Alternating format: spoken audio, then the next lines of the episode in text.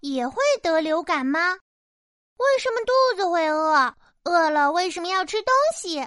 吃了东西为什么会放屁？屁为什么会臭？为什么？为什么？为什么？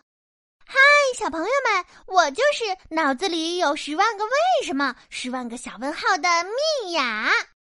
小朋友们会得流感，那动物会不会得流感呢？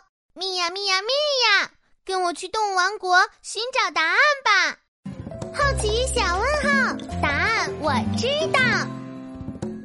哇，这里是动物王国。哎，前面是谁呀？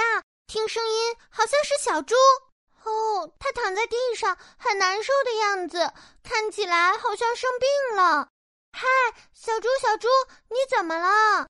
哦，我得猪流感了，我现在呼吸困难，总是咳个不停，呃，太难受了。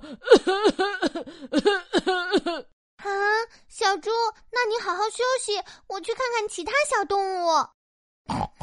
再见，嘎嘎阿听，咕咕阿听，啊，这个声音是鸭子和小鸡，他们在打喷嚏，该不会也得流感了吧？蜜芽，别别过来，别过来，我们得禽流感了，会传染给你的。是呀，这场流感可把我们鸡、鸭、鹅这些禽类害惨了。蜜芽，你千万别过来呀！啊，好吧，好吧，唉。原来动物们也会得流感啊！小朋友们，不仅人会得流感，动物也会得流感哦。